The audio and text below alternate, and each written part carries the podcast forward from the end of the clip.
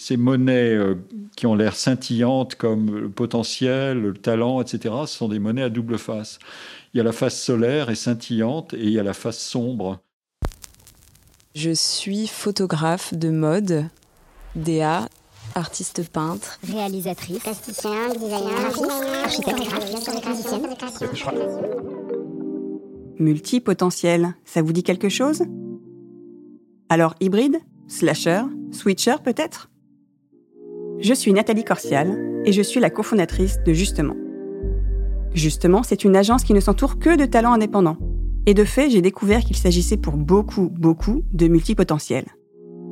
Alors j'ai eu envie de leur donner la parole à travers une expo et une série de podcasts pour mieux comprendre qui ils et elles sont.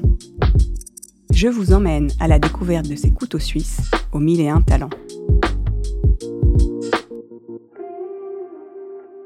Dans l'épisode précédent, nous avons discuté avec Mélodie, sérielle slasheuse de l'image. Si de prochains épisodes vous feront entendre d'autres parcours de talents multipotentiels, nous avons eu aussi envie d'interroger des experts du monde du travail et d'écouter leur point de vue sur la notion de multipotentialité, slashing, multiactivité. D'ailleurs, on ne sait pas exactement comment appeler cette notion, puisqu'il n'existe pas de terme scientifique validé ou consacré. C'est justement l'un des points que nous avons abordés avec notre invité du jour, Pierre-Michel Menger, qui est depuis 2013 professeur au Collège de France où il occupe la chaire Sociologie du travail créateur. Avant d'être élu au Collège de France, il a fait carrière au CNRS et à l'EHESS. Il est aussi l'auteur de nombreux ouvrages. Nous avons donc commencé notre entretien en lui demandant ce qu'évoque pour lui le mot multipotentiel. Vous avez des termes comme multi-talented en anglais, euh, de l'entrepreneuriat qui est Jack of all trades, c'est-à-dire quelqu'un qui est un touche-à-tout en quelque sorte ou qui sait faire beaucoup de choses. Mais vous avez l'équivalent avec polyvalent, polymath, euh, qui est un vocabulaire plus savant, euh, ou alors, euh, pour remonter dans l'histoire, le terme de polytechnicien qui dit exactement la même chose. Donc euh, cette sémantique-là, elle, a à la fois une histoire et en même temps une capacité à se diffuser et à créer des surenchères. Euh, à un moment donné, le mot de potentiel devient un mot important et puis tout d'un coup, on s'aperçoit qu'il ne suffit pas et qu'il faut le coller à des réalités qui évoluent, et par exemple la, la, mobilité sur le marché du travail. Et donc, on va assigner aux individus euh, des potentiels multiples. S'il faut s'accorder sur les mots, euh, il y a deux manières de prendre les choses. Il y a une manière qui est euh, de dire euh, nous revenons à la, à la, division en métier et en profession et nous allons assigner à des individus un coefficient de mobilité euh, à la fois de compétences ou de métacompétences, c'est-à-dire de capacité à, à, se déployer sur une variété d'activités et de tâches. Euh, ça, c'est une approche possible. Et là, vous avez classiquement aussi une, une, manière de définir ça qui est des professions dites créatives. Euh, bon, elles sont dans les arts, dans les sciences, mais aussi dans l'entrepreneuriat, euh, dans toutes les formes d'activités qui ne sont pas routinières. Et euh, avec ce que ça comporte de paradoxal, parce que la non-routine est éminemment désirable, puisqu'elle vous apprend des choses, y compris sur vous-même, et que apprendre sans cesse, c'est à la fois ce qui est de plus désirable, et parfois aussi euh, c'est l'autre phase de la chose, ça vous met en risque, euh, parce que les activités non routinières sont des activités dont vous n'êtes pas certain de pouvoir les accomplir correctement, et que donc il faut avoir une tolérance à l'erreur, et y compris une tolérance pour soi-même à l'égard de l'erreur. Ça, c'est une des manières de faire. L'autre manière euh, de définir les choses, c'est de dire Aujourd'hui, le, monde du travail évolue et euh, ce type de, définition ou de label accordé aux individus doit s'étendre au-delà de la division du travail, parce que le monde du travail est plus mobile, euh, parce que les frontières entre les activités sont moins, euh, sévères, qu'il y a plus de porosité, parce que une partie du travail est soumise à la concurrence progressive des robots et des algorithmes, euh, et que donc les individus doivent manifester autant qu'ils le peuvent, euh, plus de qualité que ne leur en procure euh, un simple diplôme. L'individu est prié d'être plus grand que son diplôme. Mais aussi, pour ça, il faut des bonnes conditions. Et le vocabulaire du potentiel a toujours été un vocabulaire qui précisait que des qualités dont on peut disposer à l'état latent ou virtuel ne peuvent être actualisés que si les circonstances et les conditions pour les actualiser se présentent. Et donc, il faut à la fois qu'une capacité existe ou qu'elle soit décelée. C'est la fameuse question de l'identification des individus détenteurs de telle qualité. Puis ensuite, qu'elle soit en condition de pouvoir se développer et que par ailleurs l'individu le veuille, euh, que donc il y mette l'effort nécessaire.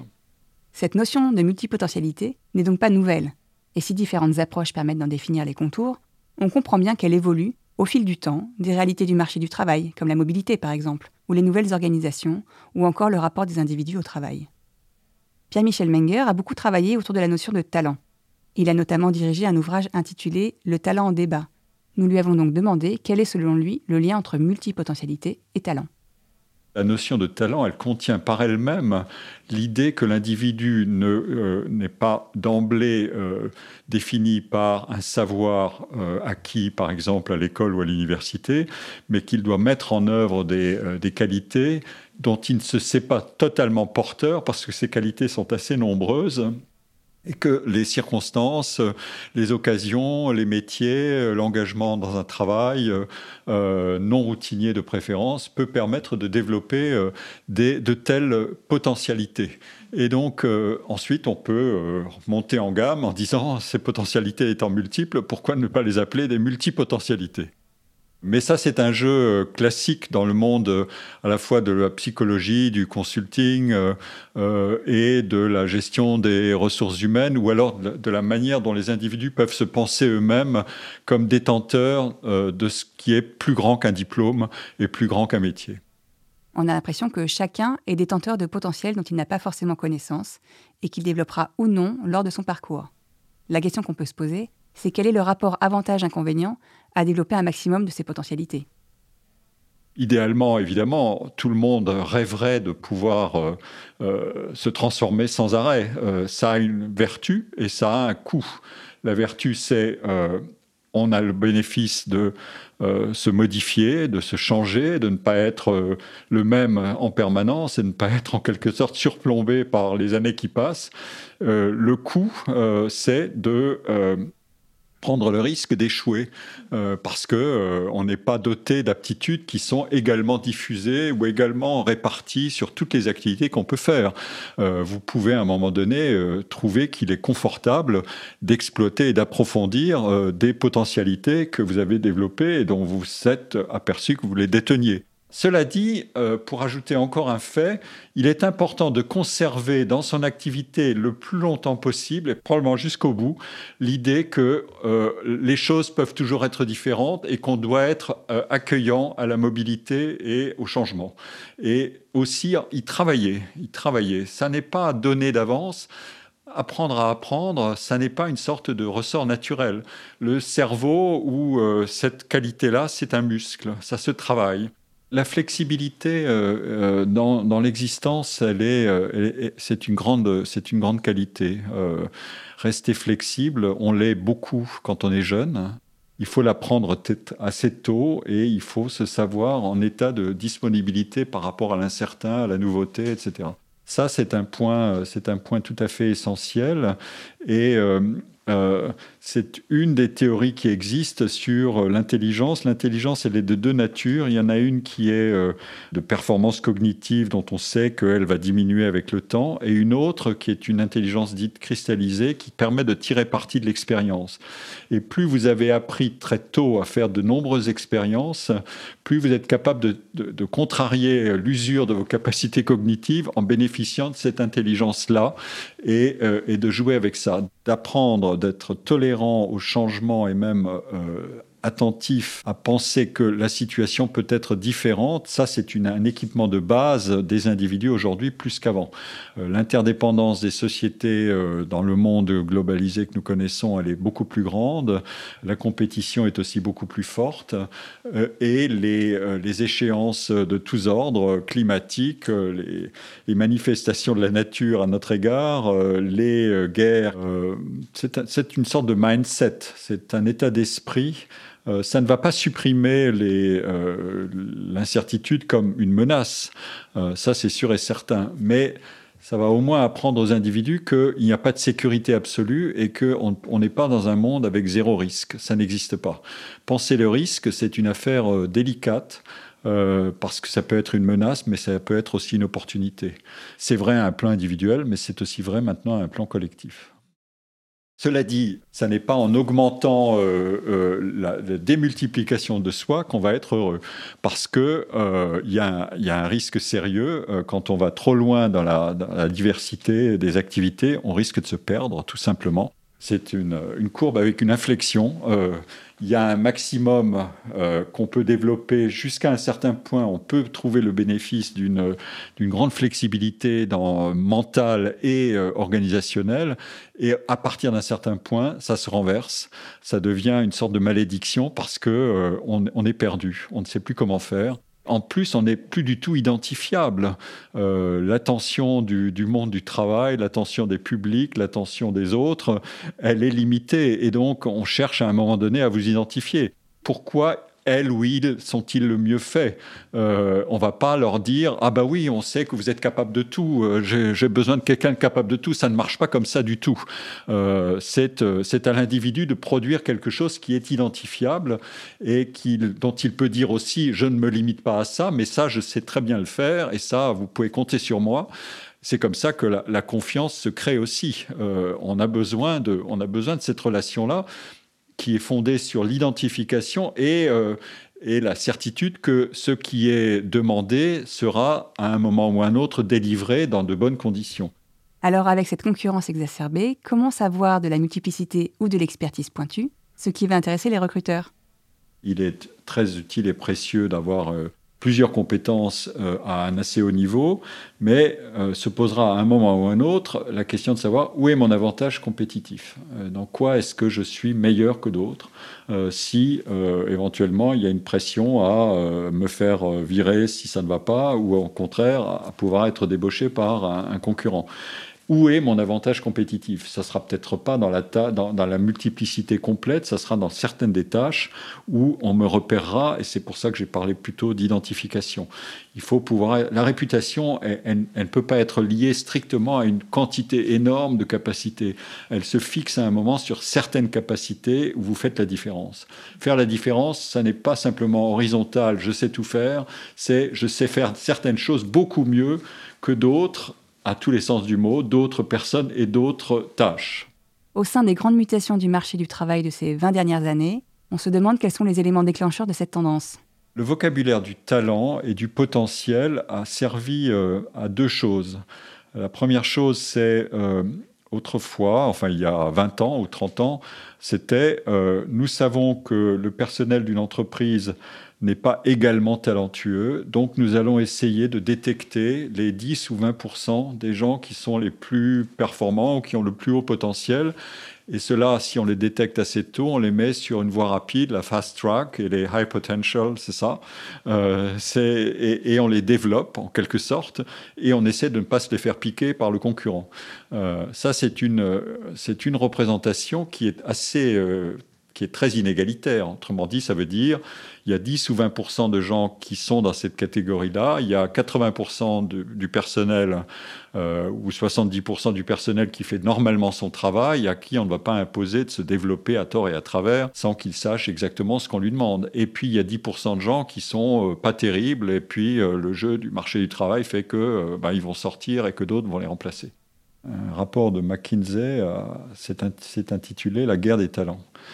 Et qu'est-ce que c'était que la guerre des talents? C'était euh, apprenez, euh, mesdames et messieurs les employeurs euh, dans les entreprises, apprenez à gérer vos potentiels, vos hauts potentiels ou vos multipotentiels, choisissez le vocabulaire que vous voulez, euh, parce que sinon vos concurrents vous les piquer. Et donc vous allez les développer, vos potentiels, vos personnels à haut potentiel, et puis une fois qu'ils seront développés, hop, un, concurrent arrive et, vous les prend. Donc euh, euh, il y avait là un, aspect très important, évidemment, ça voulait dire la main-d'œuvre, elle n'est plus fixée à être vitam aeternam dans des carrières longues avec des entreprises. On commence sa carrière dans cette entreprise et on la termine ensuite au bout de 30 ans ou 40 ans dans la même. Non. et d'ailleurs, tout individu dans une entreprise maintenant a aussi, ou un grand nombre d'employés ou de salariés ont leur leur identité LinkedIn et euh, postent euh, leurs compétences, euh, leurs capacités, leur parcours. Autrement dit, poste la capacité à être débauchable. Donc le, multipotentiel, ça peut être aussi ça, c'est de dire, moi je veux négocier beaucoup plus correctement une grande variété de dimensions de mon activité, euh, le salaire, euh, les conditions de travail, euh, les, perspectives futures, etc., etc. Et puis je mets tout ça sous pression, si j'ai une certaine valeur, je mets ça sous pression d'être débauché par votre concurrent. Ça ne vaut pas pour tout le monde, mais ça existe, ça c'est sûr. Ça, c'est une première vision. La deuxième vision, c'est euh, pourquoi la sémantique du talent s'est diffusée et avec elle euh, ce qu'était le potentiel et maintenant le, éventuellement le multipotentiel, elle s'est diffusée parce que euh, il y a certainement une, idée que les individus ne peuvent plus être simplement décrits dans des grilles de qualification et de compétences euh, comme on en connaissait depuis euh, la, deuxième, la fin de la Deuxième Guerre mondiale, quand on a fabriqué euh, ces grands outils de classification des individus. On, demande aux individus d'évoluer et eux-mêmes le demandent aussi. Le problème, c'est de construire des carrières et pas simplement des, activités spot comme ça. On, on embauche et on débauche instantanément. Est-ce que les entreprises pourraient s'inspirer du fonctionnement des multipotentiels pour repenser leur organisation du travail? L'organisation par projet, c'est de réunir des équipes euh, pour un temps limité solliciter au maximum euh, l'inventivité et l'initiative, avec euh, évidemment la contrepartie que le projet peut ne pas plaire et que donc il y a un échec possible au bout. Le travail par projet est, un monde très très particulier. Euh, le travail en organisation, il est assigné à autre chose. L'idéal, évidemment, c'est d'arriver à, combiner les deux. Alors, ça se fait par département, ça se fait par séquence, ça se fait par métier. Il y a des, métiers dans l'organisation qui sont priés d'agir euh, par projet et qui sont priés d'être inventifs, etc., etc. Appliquer la même grille à tout le personnel d'un coup, ça c'est absurde. Ça, ne peut pas marcher comme ça. Euh, et ça serait malheureux d'ailleurs parce que ça, ça, ferait des injonctions euh, terrifiantes pour les gens, pour le personnel, de dire vous devez être inventif, vous renouveler en permanence. Il y a quand même une sorte de terreur possible de cette situation où tout le monde n'est pas équipé pour ça et surtout les tâches qu'on exécute ne sont pas faites pour absorber cette situation-là. Comme je, dis euh, tout le temps, ces, monnaies euh, qui ont l'air scintillantes comme le potentiel, le talent, etc., ce sont des monnaies à double face. Il y a la face solaire et scintillante et il y a la face sombre, euh, parce que la face solaire, c'est autonomie, variabilité du travail, euh, expression de soi, et la face sombre, c'est euh, risque d'échec, euh, compétition féroce, devoir d'originalité qui peut se révéler totalement raté, et singularité qui n'a pas de valeur. Je me souviens que dans mes entretiens à la radio, le journaliste qui m'interviewait, qui était très, très doué, m'a dit à la fin, mon métier a changé. Maintenant, je ne suis plus simplement obligé de travailler pour euh, interviewer correctement mes interlocuteurs, mais maintenant, je suis obligé de faire la photo à la fin puis ensuite de faire un, petit montage qui va passer sur les réseaux sociaux, et puis ensuite je vais faire euh, mettre tout ça sur mon site. Et donc je suis une sorte de jack of all trades forcé parce que sinon je dégage. Et ce journaliste était intermittent donc euh, pas euh, en position d'emploi permanent. Donc s'il ne satisfait pas, hop, euh, merci beaucoup, on va trouver un jeune plus motivé qui sait faire ça plus vite et, et, hop là. Et donc son expérience tout d'un coup passe à la trappe. Euh, il ne pourra pas être aussi virtuose sur toutes ces dimensions de son travail. Euh, manier les réseaux sociaux, il y a un aspect générationnel. Euh, en revanche, l'expérience qu'il a acquise dans le, travail de fond, interviewer des collègues ou des, scientifiques, ça, il sait faire depuis longtemps et on n'apprend pas ça en deux minutes. Donc, il y a des tâches qui s'apprennent vite, des tâches qui sont indexées sur la génération dans laquelle on les développe, et puis des tâches qui sont le bénéfice de l'expérience. On peut pas, euh, il faut coter tout ça de manière assez différenciée pour comprendre euh, de quoi on parle. On sent bien que la multipotentialité est utile pour naviguer dans l'univers professionnel, mais qu'il faut savoir gérer ces différentes compétences pour que cela soit vraiment bénéfique dans un monde où la concurrence et les évolutions technologiques sont très présentes. On parlait à l'instant des réseaux sociaux d'ailleurs. Si on va un peu plus loin dans la prospective, on peut se demander si l'IA va remplacer les multipotentiels ou au contraire venir renforcer leurs capacités. Dès que on, identifie la totalité des qualités nécessaires pour exécuter un travail, euh, ça veut dire qu'on peut disposer d'un algorithme et euh, des outils qui progressivement se généraliseront euh, pour confier ça à un robot. Donc, en fait, la solution qui se présentera, c'est simplement le travailleur augmenté, y compris dans les professions intellectuelles. Et on y est tous un peu. Donc euh, on aura du multipotentiel euh, à la fois euh, humain et non humain. c'est une des versions du multipotentiel, c'est de dire à, des outils technologiques plus ou moins sophistiqués, il y aura une compétition par la sophistication, mon outil me, développe mes potentiels.